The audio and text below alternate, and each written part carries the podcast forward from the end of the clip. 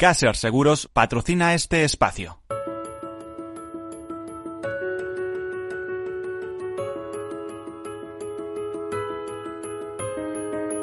Tercer sector, un espacio para la economía social. Un programa dirigido por Miguel Benito.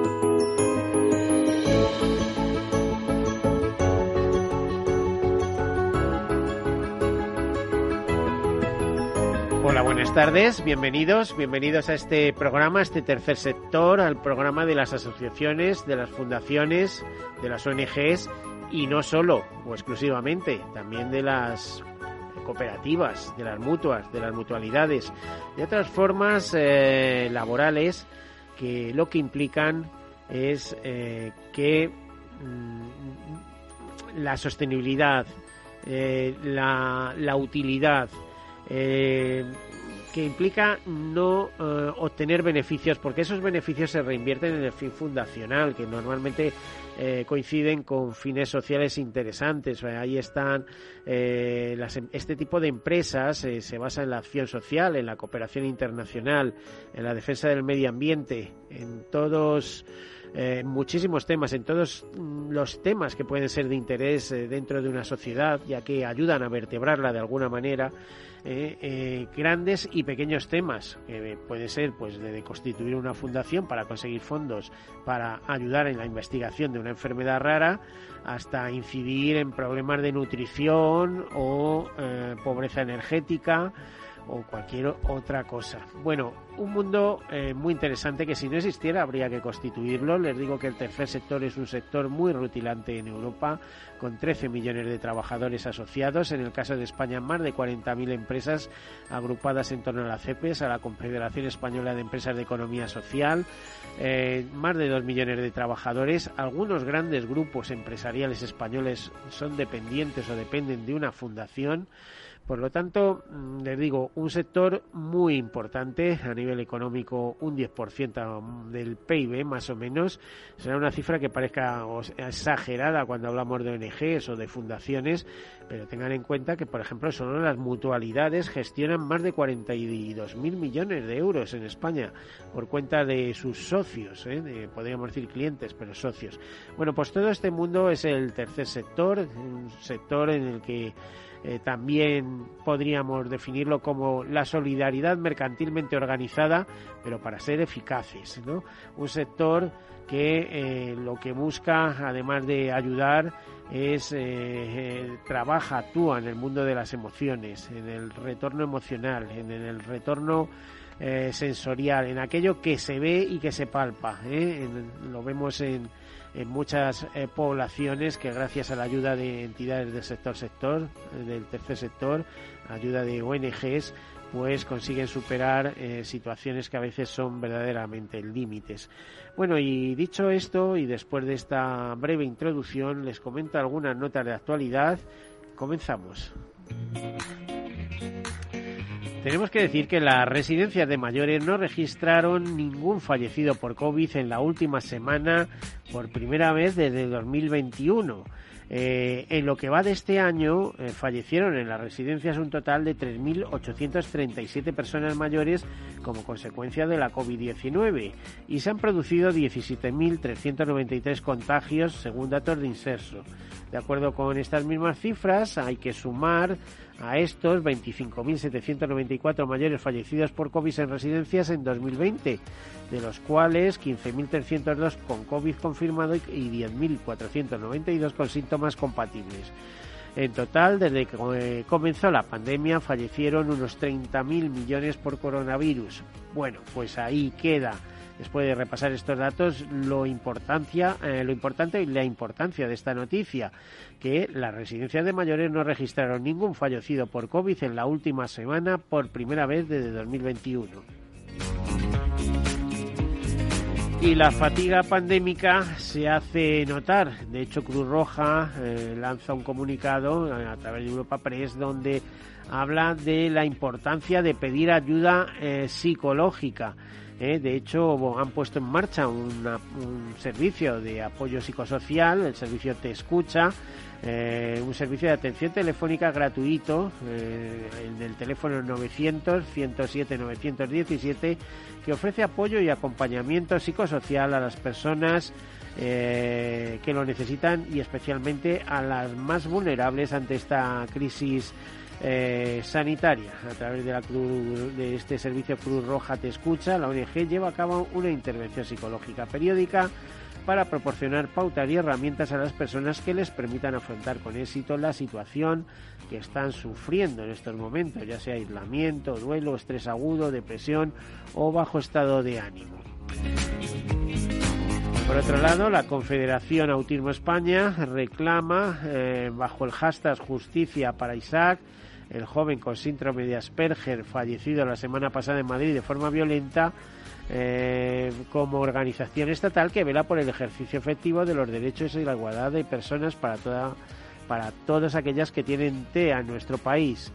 De hecho, dicen que condenan tajantemente este supuesto delito de odio por razón de discapacidad e instamos a las autoridades pertinentes a esclarecer lo ocurrido y a poner en marcha las medidas oportunas para poner fin a la violencia que sufren muchas personas con discapacidad.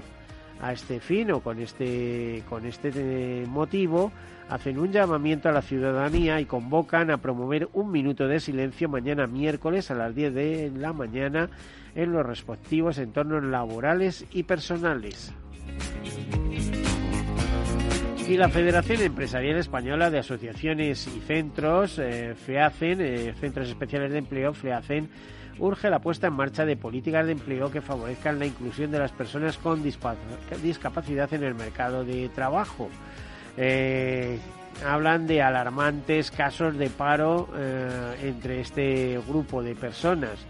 Eh, destacan, eh, por ejemplo, que cuando una persona entra en la categoría de parado de larga duración es muy complicado que encuentre empleo, pero que si además tiene eh, algún tipo de discapacidad, pues ya es que directamente queda fuera del mercado laboral.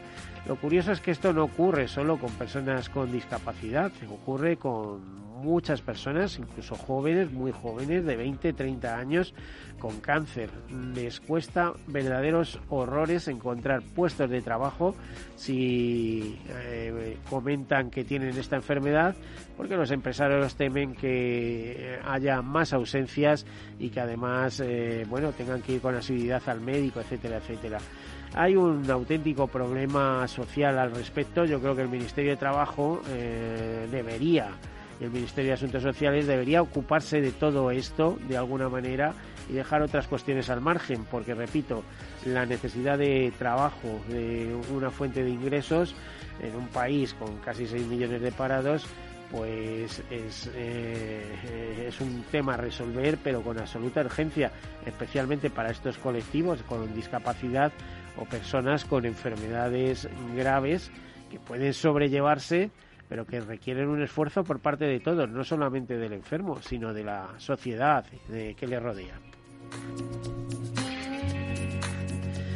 Y este próximo miércoles, es decir, mañana, a las diez y media, se darán cita en el Banco del Bebé de Fundación Madrid cinco embajadores de los países de la ASEAN, asociación que reúne a los estados del sudeste asiático en señal de apoyo y solidaridad con la Fundación Madrina y las familias vulnerables afectadas por COVID. Eh, igualmente, el director territorial de la Caixa, eh, don Rafael Herrador, director territorial de Madrid, vendrá al Banco del Bebé de Fundación Madrina para entregar toda la leche maternizada que necesitan 50 niños para todo el año.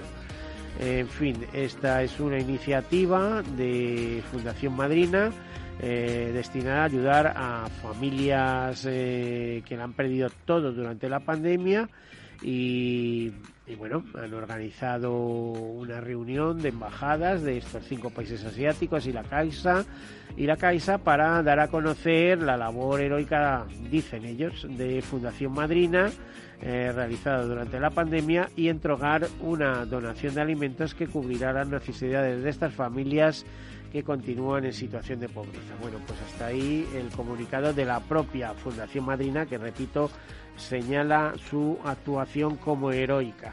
pero en fin, podían ser también más modestos.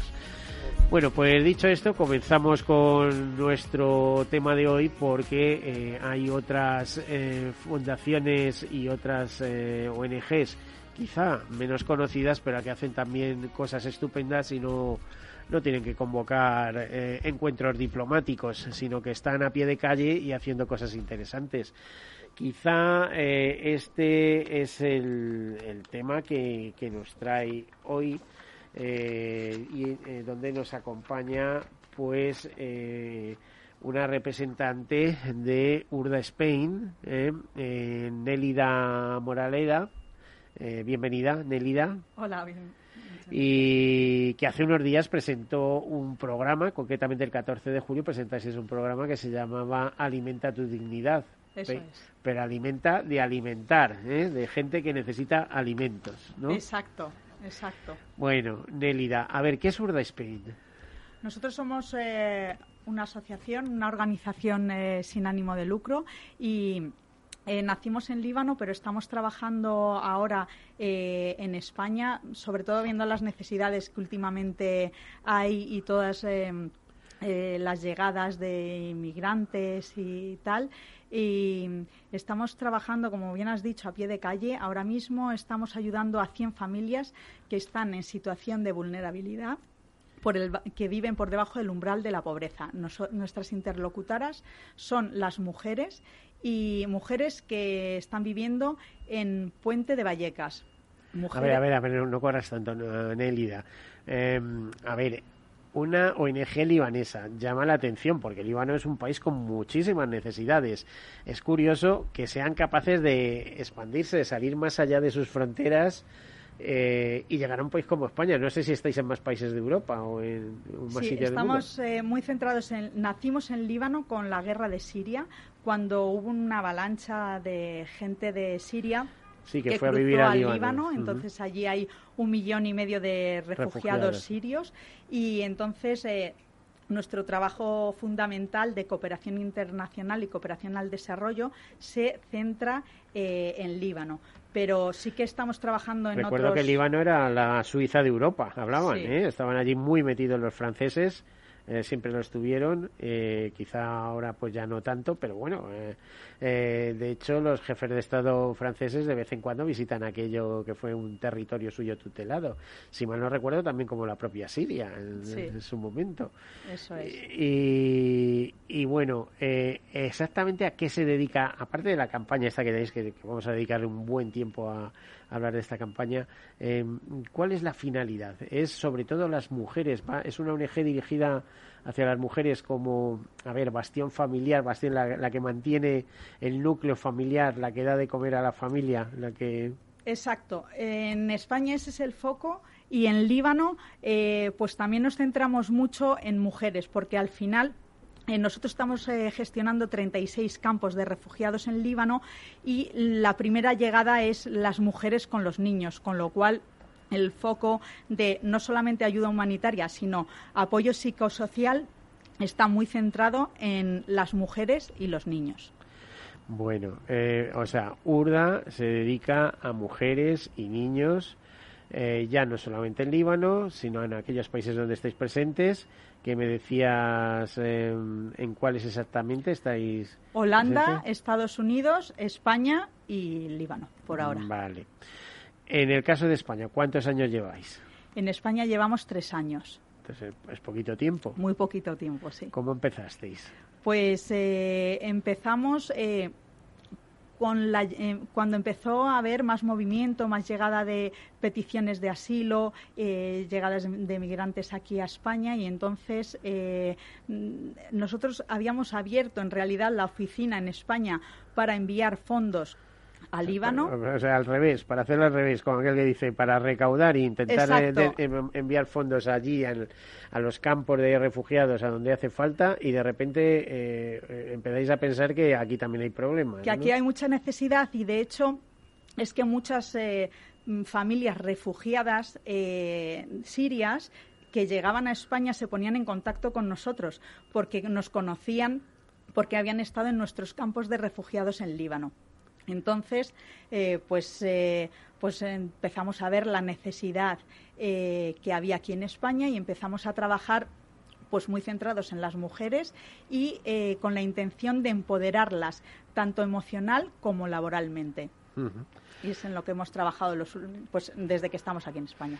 La verdad es que en España hablamos país avanzado, etcétera, pero es, es, obvio que también es una sociedad, eh, está compuesta por una sociedad en distintas velocidades. ¿eh? No hablamos de renta per cápita de 23.000 eh, millones de, eh, o sea, 23.000 euros, eh, pero unos tienen 100.000 y otros tienen 6.000. Así es. Es un poco problemático. Bueno, entonces, en estos tres años, ¿habéis desarrollado alguna campaña más, aparte de, dedicaros a recaudar y demás? ¿Habéis estado haciendo cosas? Y, quería insinuarte si la, esta campaña de, que habéis presentado el 14 de julio es quizá de las más importantes o es una continuidad de una serie de, hechos que habéis eh, venido acometiendo? Pues es un poco continuidad, pero queremos que sea de, o sea, por ahora la más importante que tenemos en España. A día de hoy estamos eh, ayudando a 100 familias eh, que están viviendo por debajo del umbral de la pobreza. Como te comentaba, nosotros nos centramos, nuestras interlocutoras del proyecto Alimenta su dignidad son mujeres con hijos a cargo, independientemente de si tienen marido o no, y eh, que viven por debajo del umbral de la pobreza. No, es nuestros, no son nuestras únicas beneficiarias, ya que nuestros beneficiarios, eh, o sea, también tenemos como beneficiarios los seis comercios que a día de hoy hay abiertos en el mercado de Vallecas. O sea que nuestro proyecto tiene un doble objetivo ayudar a familias en situación de vulnerabilidad y eh, mejorar o reactivar el comercio de proximidad, en este caso en el mercado de Numancia, que está en Puente de Vallecas. ¿Qué quiere decir URDA, la palabra? URDA es Union Relief of Development Association. Como venimos de Líbano, eh, con la guerra de Siria en junio de 2012, cuando empezaron a venir eh, refugiados o sirios al Líbano, eh, pues 30 ONGs que estaban trabajando de forma independiente en Líbano decidieron unirse para hacer frente a esa catástrofe humanitaria. Y entonces fue cuando se creó URDA, que es la Union Relief of Development Association. Ya sabes que en las últimas horas han llegado varias pateras, no sé si el número eran ochenta y tantas personas. Eh, a, las Islas Baleares. Normalmente cuando vienen por ese lado suelen venir de Argelia. ¿Qué opináis de, de eh, la llegada masiva de inmigrantes eh, del Magreb? Eh, de bueno inmigrantes refugiados refugiados económicos podríamos decir no que se une a la de otros puntos de la tierra en España estamos tan bollantes que nos podemos permitir entradas así descontroladas o cómo veis esto Hombre, eh, todo hay que controlarlo, pero no hay que desampararles, sobre todo hay que hacerles una primera atención porque al final son gente que están saliendo de sus países por alguna razón. Yo no deseo a nadie que se vea en una circunstancia. Exacto. Nadie sale por gusto de sus países. Lo que hay que ver es si aquí se les eh, van a estar mejor o van a estar peor, porque aquí hay, hay, un auténtico problema. Claro que un parado en España no tiene nada que ver con un parado de la India, como yo digo, ¿no? O sea, es, es, otro mundo. Aquí lo tienen más complicado porque encima tienen la barrera del idioma para el tema trabajo, o sea, no solo de los Aunque papeles. muchos de ellos que llegan eh, lo que desean es irse a Francia mm. directamente. ¿eh? Exacto. Y Francia está hasta las narices y, los pone en autocares y los devuelve por la frontera, por los mm. pasos de frontera españoles. Sí, a ¿Mm? Francia, Alemania también y vuelven muchos, eh, o sea, al final. Muy difícil de controlar, es un, un auténtico problema. Eh, la, ¿Cuál es el perfil de las personas que vosotros atendéis? Eh, estamos atendiendo. Dicen mujeres y niños sobre todo, pero. Sí, nuestras interlocutoras son las mujeres que están viviendo por debajo del umbral de la pobreza, que es con menos de 9.000 euros al año que están en Puente Vallecas, porque ahora hemos centrado nuestro proyecto Puente Vallecas. En un distrito, no en, un barrio. el distrito de, de Puente Vallecas. Y pues son gente pues con mucha vulnerabilidad que hasta ahora ha estado en las colas del hambre. Nosotros creemos que eh, todos los bancos de alimentos están haciendo un trabajo encomiable, eh, pero nosotros queríamos dar un pasito más y aportar a todos estos productos que estas familias están recibiendo de otras organizaciones alimentos frescos. Eh, consideramos que es un aporte importante y también lo que pretendemos con este proyecto es favorecer la dignidad de las personas y reforzarles emocionalmente. ¿De qué manera? Lo que nosotros estamos consiguiendo es que eh, estas familias puedan ir al mercado como un consumidor normal y eh, eviten las colas del hambre y puedan elegir los productos con los que quieran alimentar a sus familias, que muchas veces pero para eso supongo que les dais vales o financiación o tal que son admitidas por una serie de comerciantes también y de comercios. Nosotros estamos dando 4.000 euros eh, mensuales eh, a cada familia que son eh, unos vales y se pueden gastar en los seis comercios que a día de hoy hay abiertos. Espera, espera, espera. A mí eso me parece mucho dinero. ¿Estás hablando de 4.000 euros mensuales a cada familia? 4.000 euros, o sea, 40, no mensuales. Perdona, perdona, perdona, perdona, 40 euros mensuales a cada familia que son 4.000 euros eh, mensuales que entran al mercado. Vale, vale. O sea, porque esos 40 euros se multiplican por una serie de familias. Claro, tenemos 100 familias, 40 euros a cada familia. Vale. Así sí, no, sí, no 4.000 euros mensuales, digo, eso no entra en muchos hogares de clase media. Exacto, exacto, no, no, 40 euros. Vale, es, sí, es necesario porque los bancos de alimentos, como muchas veces cuando viene aquí el, pues el director general del Banco de Alimentos o Ángel Franco, el director de comunicación, nos comenta que, bueno, que muy bien, que ellos intentan dar alimentos para bebés y lácteos y, y latas y pasta y legumbres y tal y cual, pero que a veces hay que comer también carne y pescado y eso no a eso no acceden. Pues eh, eso es eh, lo que pretende este proyecto, mm. es eh, compensar un poco la alimentación que les está llegando a estas familias vulnerables. Y complementarla, ¿verdad? Complementarla, exacto. Vale, Nélida, Nélida Moranela de Urda Spain. hacemos una breve pausa, nos vamos a escuchar publicidad y mensajes y volvemos a partir de la una y media. Hasta ahora.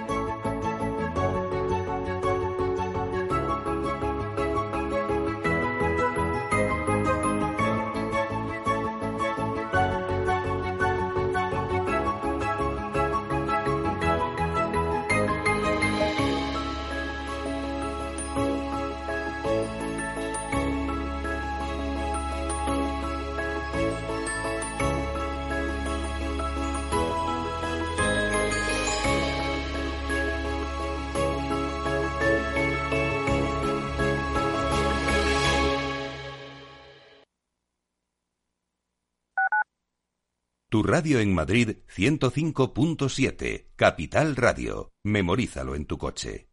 Disfruta de la mejor cocina gallega en Montes de Galicia. Todo un clásico moderno en el barrio de Salamanca. Disfruta de la variada dieta atlántica, de las mejores carnes y pescados tratados con respeto y transparencia y regados con una de las mejores bodegas de la zona. En grupo, en familia o en pareja, Montes de Galicia te ofrece el espacio perfecto en cada ocasión. De la mano de Alejandro Mazón y el equipo de Cuídate Deluxe, llega el chico del chándal a El Balance para ayudarnos a estar en forma y mejorar nuestro bienestar general. Los miércoles a las ocho y media de la tarde en El Balance. Capital Radio. Desde Movilidad sobre Ruedas, este verano te pedimos que tengas mucho cuidado en tus viajes. Mucho cuidado con la carretera y respetar las medidas sanitarias. En septiembre seguimos todos juntos trabajando y aprendiendo en este apasionante camino de la movilidad.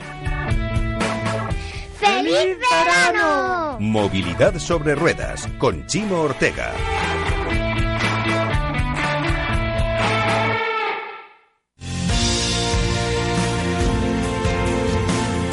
Si eres empresario, emprendedor, autónomo, dueño de un negocio, este es tu sitio. Negocios de carne y hueso 360, de lunes a viernes a las 3 y media de la tarde en Capital Radio, con Mariló Sánchez Fuentes.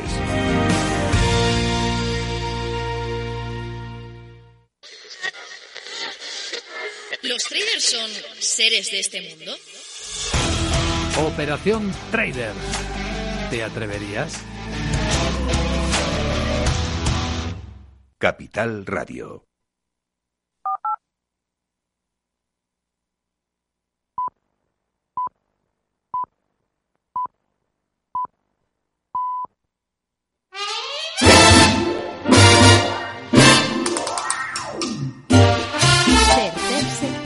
Un espacio para la economía social.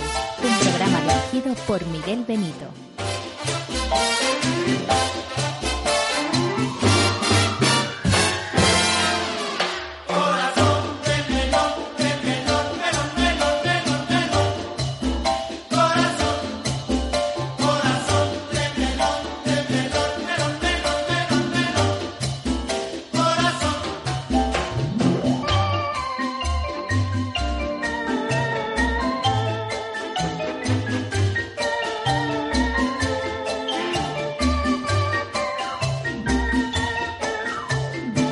Bueno, pues en esos alimentos que patrocina Urda Spain, es decir, con esos 40 euros mensuales que distribuye a una familia en, un total de 4.000 euros a, a diversas, en un conjunto de familias que van a, a parar a un mismo mercado, pues con ello pueden comprar, pues sí, un melón o unos filetes de ternera, vamos a decir, ahora que está tan denostada, eh, la ternera. Por cierto, vuelvo a repetir lo del otro día, lo de la semana pasada, que tuve que recordar que si hay un ataque frontal a la ganadería, que de alguna manera también es un ataque frontal a la España vaciada, porque ya me dirán, si les quitan el campo, eh, pues ya les dejan sin nada. Cuando dicen hay que reindustrializar el campo, pues vaya usted y ponga una industria allí, a ver de qué.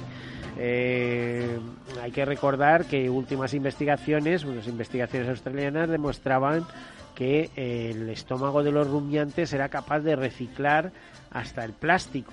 O sea que a lo mejor tenemos que poner a las vacas, pues como en la India, ¿eh? por la calle, allí comiendo plásticos para reciclarlos. O sea, cuidado que el mundo está tan raro que no sabemos para dónde va a ir. Así que no hagamos de las cosas verdades absolutas que tienen que las cosas son muy holísticas, ¿eh? es decir, tienen muchos ángulos y hay que contemplarlas desde todos ellos. ¿eh? Eh, de hecho, yo hace muchos años cuando alguien decía, es que tienes razón y no tienes razón, y yo decía, bueno, cada uno tiene su razón, ¿no? que la razón suele ser polivalente y hay muchas clases de razones. Bueno, pues eso es lo que nos pasa, por ejemplo, con esta ONG que nos ha venido a visitar hoy, Urde Spain, a Nélida Moraleda, que damos de nuevo la bienvenida. Nélida, ¿qué, qué cargo ocupas en Urde Spain? Yo soy responsable de captación de fondos. ¿Cómo no? Casi, ¿Cómo casi no? nada. Eh, ¿Está duro el mercado ahora de conseguir financiación?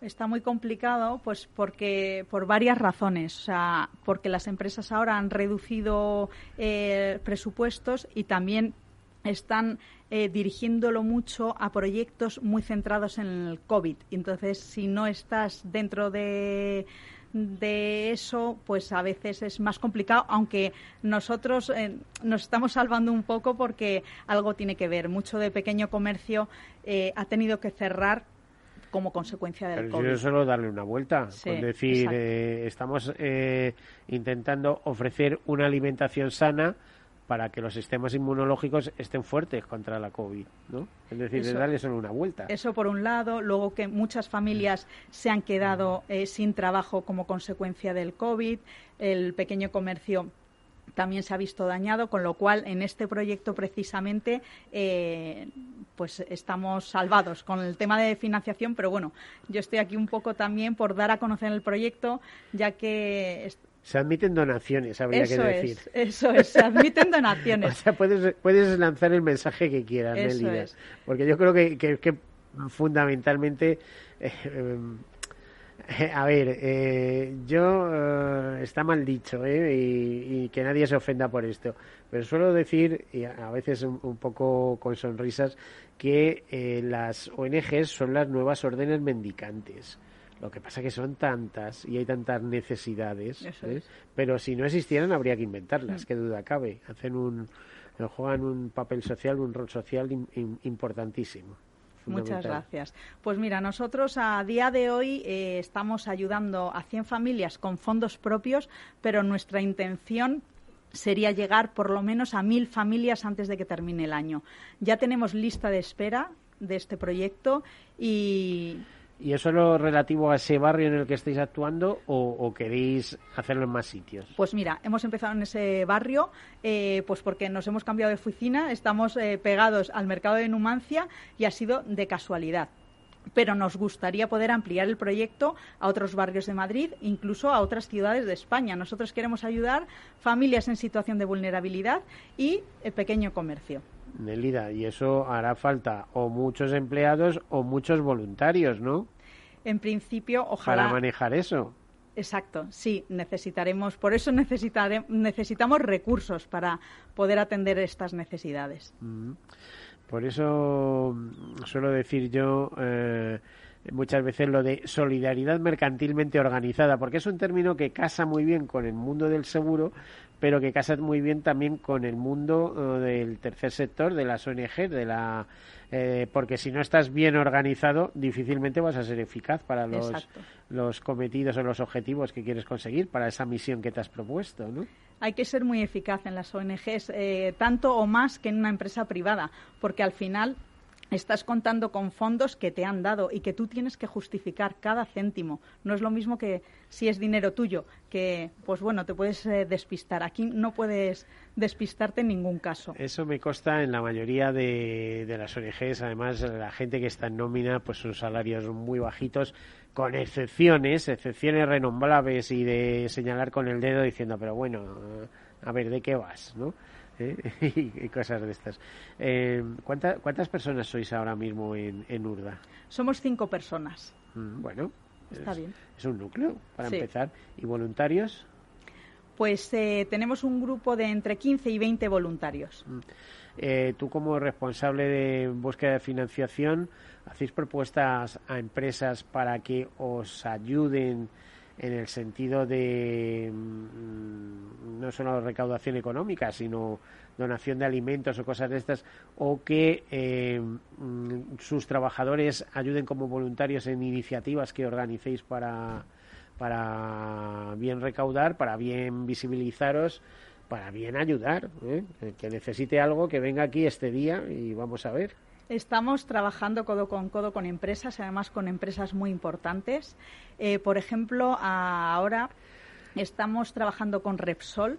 15 eh, empleados de Repsol nos están ayudando con su tiempo para ayudarnos a montar una entidad social que pueda dar empleo a estas mujeres en situación de vulnerabilidad. Estamos haciendo ahora eh, un business plan, de, un plan de negocio, a ver de, en qué va a consistir la entidad social. Tiene que ver algo con reciclaje y economía circular, porque es Repsol quien nos está apoyando, y, pero estamos hablando con nuestras beneficiarias a ver con qué tipo de proyectos se sienten más cómodas y estamos mapeando también un poco la zona y haciendo un estudio para de aquí a final de año, primeros del año que viene, si Dios quiere, podamos eh, estar empleando a algunas de nuestras beneficiarias. Lo que está claro es que el entusiasmo es el motor que todo lo mueve, porque la situación no es fácil.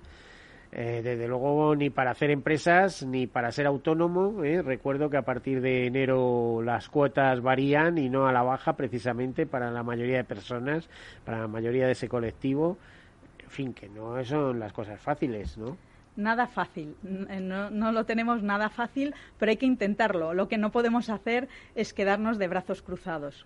Bueno, em, a ver, cuéntanos eh, alguna anécdota concreta de beneficiarios vuestros que, eh, o sea, la gente se apunta por 40 euros mensuales. Sí, la gente, bueno, nos los derivan en realidad de algunas ONGs del barrio y de los servicios sociales nos derivan casos muy complicados de gente que, que a lo mejor no tiene 40 euros es mejor que nada, pero tampoco es... No, no, no, no te da de comer todo el mes, evidentemente. bueno, con un poco de suerte puedes comer boquerones un día a la semana, vamos. Exacto, por eso he comentado que es un complemento a otras, eh, programas que se están... ¿Con qué ONGs colaboráis, aparte de eso? ¿Os ceden...? O sea, eh, os envían personas para que ayudéis, etcétera. por ejemplo, A ver, una... tenéis interacción, sería la palabra. Sí, tenemos eh, interacción con, con varias ONGs muy centradas en el barrio. Como nos eh, metimos ahí en el distrito Puente de Vallecas, pues por ejemplo somos tribu, los servicios sociales de la zona. De hecho, bueno, eh, vamos muy de la mano también con el concejal eh, de Puente de Vallecas que nos está poniendo en contacto, pues eso, con otras organizaciones para derivarnos, pues estos casos más complicados. Lo bueno que tiene Nélida es que veo que tienes un entusiasmo a prueba, prueba bombas. ¿eh? O sea, vais a sacar las cosas adelante sí o sí. ¿no? Totalmente, o sea, no, no hay otra opción. No sé. Eh, ¿Cuánta gente tenéis en lista de espera en estos momentos? Pues mira, hay eh, 30 personas en lista de espera porque hemos dicho a los servicios sociales que dejen de enviarnos gente. Esto solo se ha generado el boca a oído entre nuestras mujeres beneficiarias, porque al final entre ellas mm, pues conocen a más gente en su situación y son estas 30 personas. Pero si hubiésemos dejado abierto el tema de los servicios sociales, yo estoy segura que tendríamos mucha más gente. El día 14 de julio oficialmente presentasteis esto en rueda de prensa, etcétera. ¿Qué repercusión tuvo? Pues por ahora no te puedo no te puedo decir. No puedes valorar No, todavía, no puedo valorar. Pronto. Todavía no. Exacto. Sí. Ahora también eh, eh, vamos a salir en algún programa de televisión. Supongo que un minuto o dos minutos y supongo que todas estas cositas van a ir eh, sumando, pero por ahora no. Bueno, pues cada uno desarrolla su papel. ¿Hay, hay diferencia entre las ONGs eh, de matriz española y las ONGs eh, internacionales? ¿En qué sentido? A ver, mm, no voy a decir nombres, pero en este juego también hay un juego empresarial mm, donde la marca dice mucho y ir de, a ver, para entendernos, ser una ONG inglesa que va, que consigue financiación en España y da ayuda en Sudán, lo da en nombre de Inglaterra. ¿eh? Dice, no, no, somos internacionalistas y demás. Pero si es una ONG española que se financia en España y ofrece ayuda eh, en Sudán ¿eh? o en Perú, la ayuda es española. Eh, no sé si ves la diferencia. de eso. Sí. Nosotros al final, o sea, aunque eh, vengamos, eh, tengam- tengamos nuestra hermana o nuestra matriz en Líbano, nosotros somos ONG española y luego, de hecho, nosotros estamos eh, gestionando un presupuesto muy importante de fondos eh, que vienen a España, aunque luego aterricen no solamente en España, sino también en, en proyectos de Líbano. Es verdad que hay que a lo mejor por el nombre, o sea, nosotros no somos una ONG. No, cuidado, ¿eh? porque en Líbano a lo mejor esos proyectos resulta que tenéis vinculación con los países árabes que son donantes en Líbano de muchas ONGs, etcétera, y, y a lo mejor tenéis aportes eh, significativos hacia España. O sea, el mundo da muchas vueltas hoy en día. ¿eh? Y no solamente de países árabes, sino también de Inglaterra, de Francia. O sea, nosotros tenemos. De la Unión Europea, que tiene programas Exacto, específicos. Italia, eh, sí, tenemos fondos europeos también. Eh, nosotros, eh, sí, no tenemos, eh, no nos centramos solo eh, en temas de captación de fondos en Líbano y España, sino también tenemos una persona que se mueve por toda Europa. Mm. Eh, ¿A cuántas personas habéis favorecido en estos poquitos años que lleváis en, en España? O sea, es decir, vuestra repercusión social eh, de, de vuestro trabajo, eh, eh, ¿cómo ha impactado?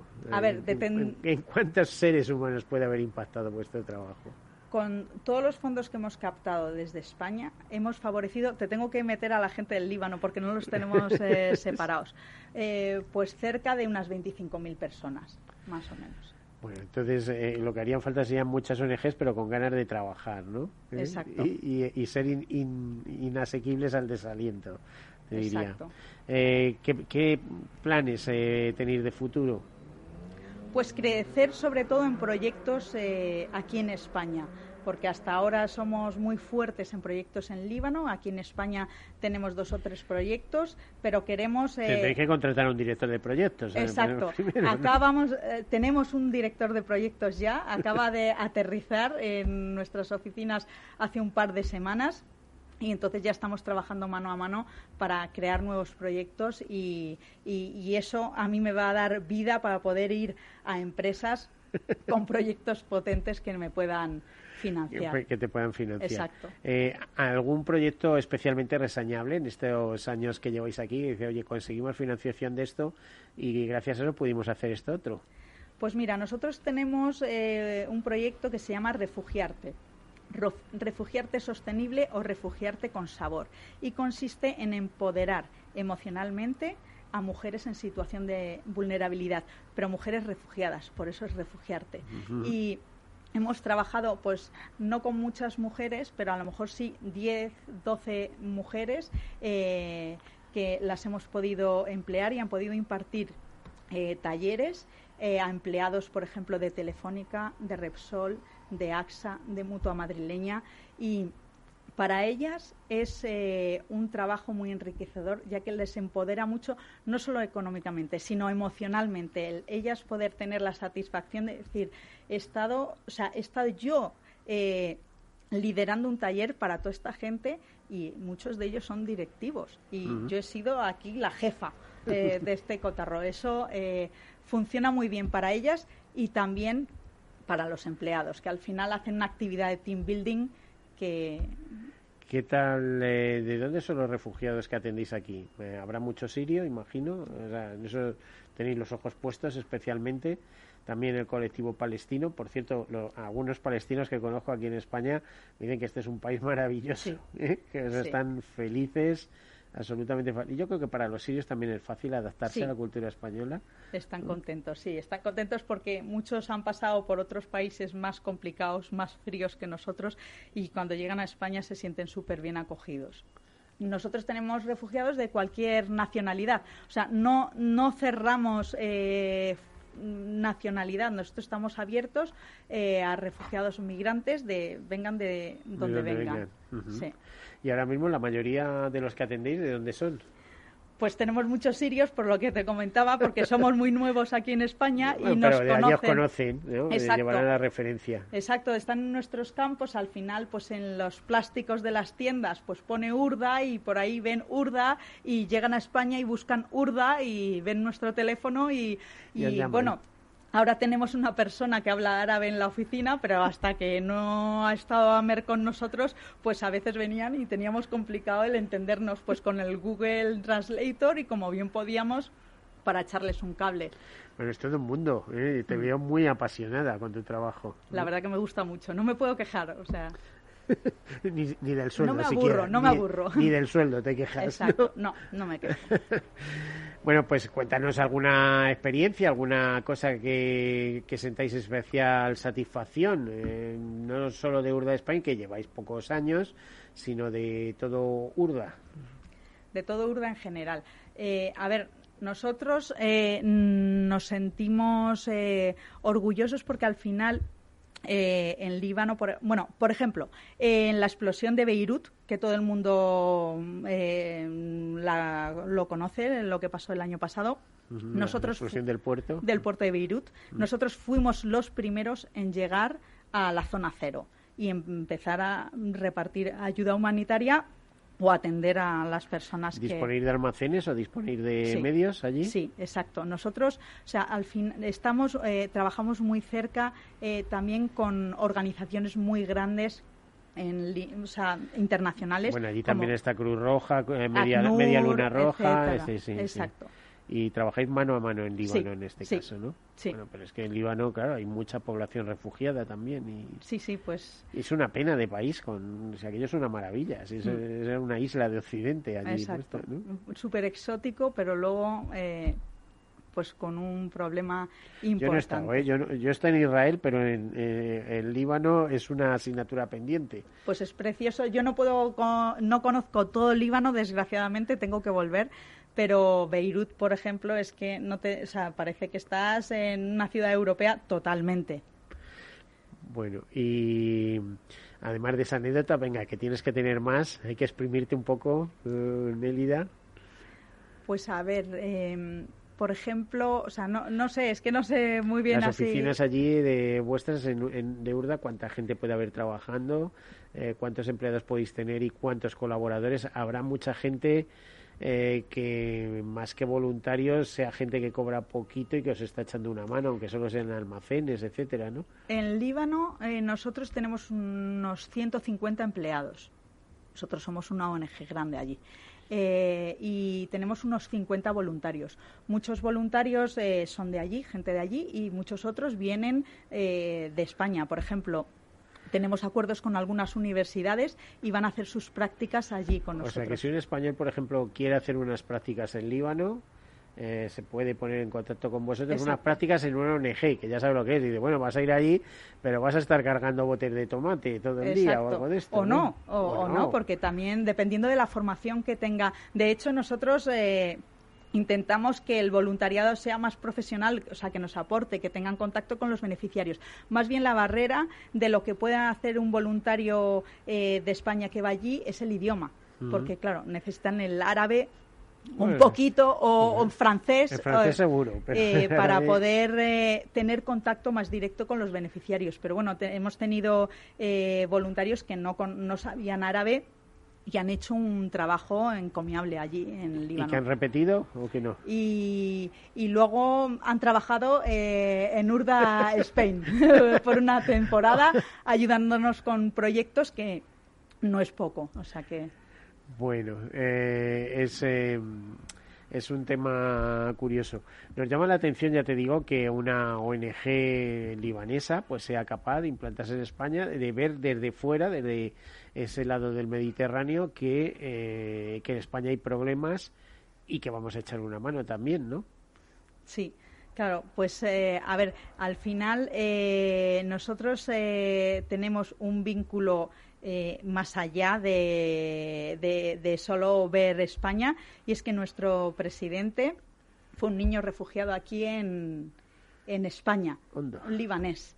Entonces, bueno, tú hablas con él por teléfono y te da la impresión que estás hablando con un canarión Mm. totalmente. Y él es de Líbano. Ha pasado gran parte de su infancia, adolescencia aquí en España. Y pues em, él también quería devolver un poco lo que se le dio, porque a él se le acogió aquí eh, en un momento complicado cuando el Líbano estaba en guerra. Entonces él ahora tiene sus dos familias, su familia libanesa y su familia española. Bueno, está bien. Y, y me decías antes que en algún otro país europeo también. Sí, tenemos eh, en Holanda, tenemos eh, algún compañero trabajando en algunos proyectos muy concretos.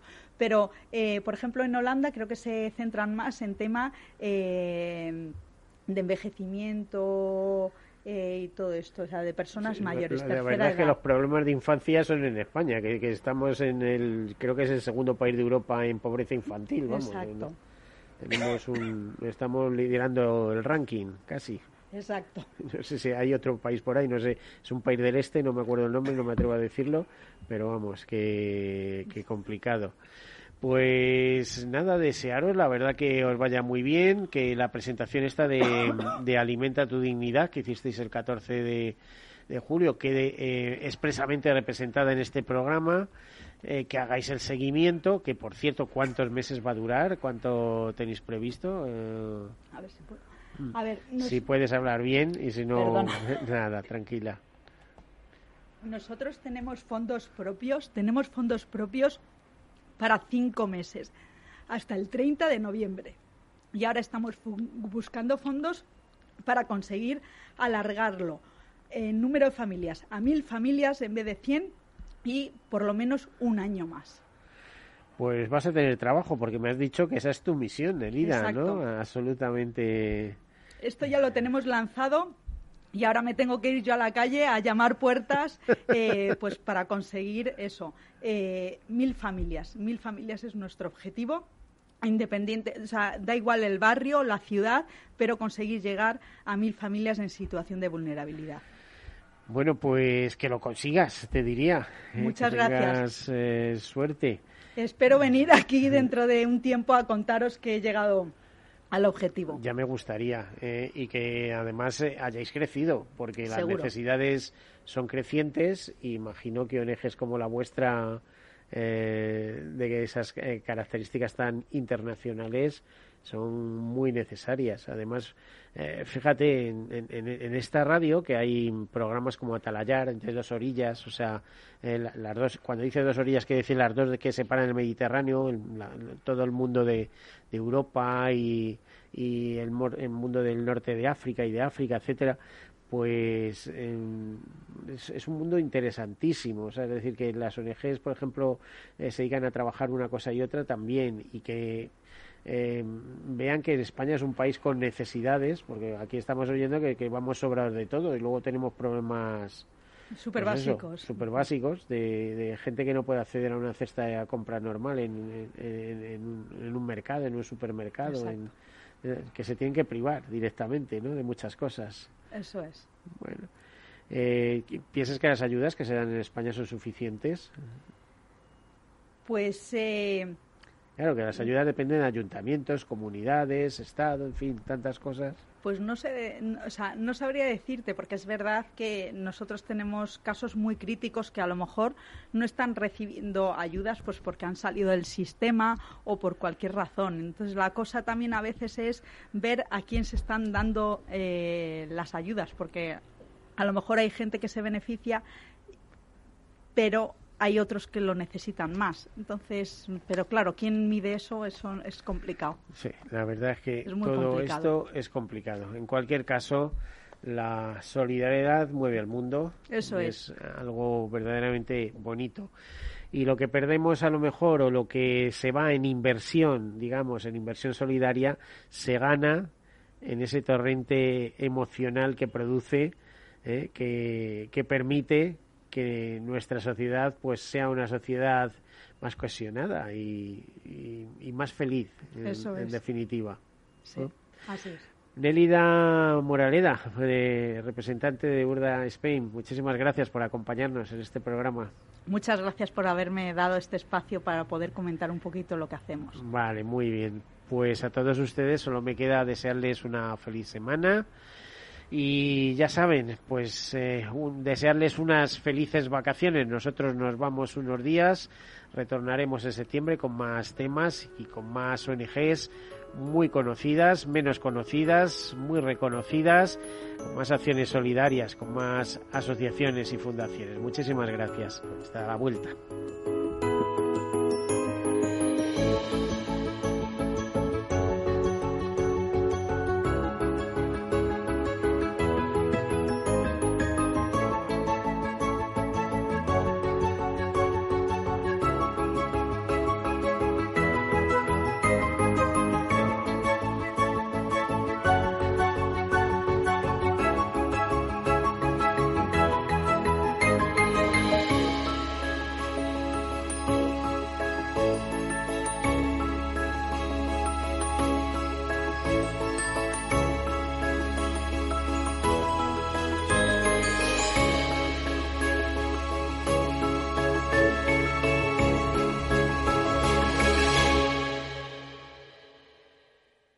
Caser Seguros ha patrocinado este espacio. Escuchas Capital Radio, Madrid 105.7, la radio de los líderes. En el restaurante Gaztelubides somos rigurosos con la selección del producto para crear recetas imaginativas que acompañamos de una bodega generosa y brillante y de nuestra magnífica terraza durante todo el año. Restaurante Gaztelubide, carretera de La Coruña, kilómetro 12200, La Florida. Teléfono 91 372 8544. Una recomendación del programa gastronómico Mesa y Descanso.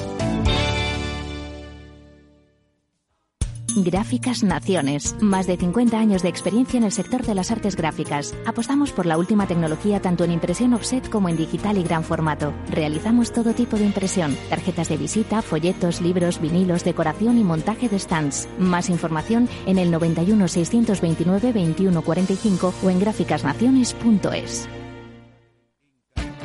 Esto te estás perdiendo si no escuchas a Rocío Arbiza en Mercado Abierto. Carlos Doblado, analista de Black Bear Bank. El análisis técnico acaba siendo una herramienta que a mucha gente le produce insatisfacción, porque lo prueba y lo prueba de la misma manera que lo podría, que podría probar yo ahora mismo un caballo o un Fórmula 1. Si me subo un caballo me caigo. por mucho que me digan cómo tengo que ir en el caballo, me caigo.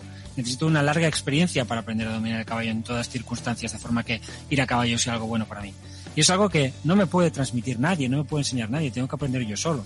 Es decir, como todo arte, requiere experiencia personal y propia, de ontología y nosiología, y esto solo se consigue con, con la experiencia. Sí. no hay nada más. Mercado Abierto con Rocío Arbiza.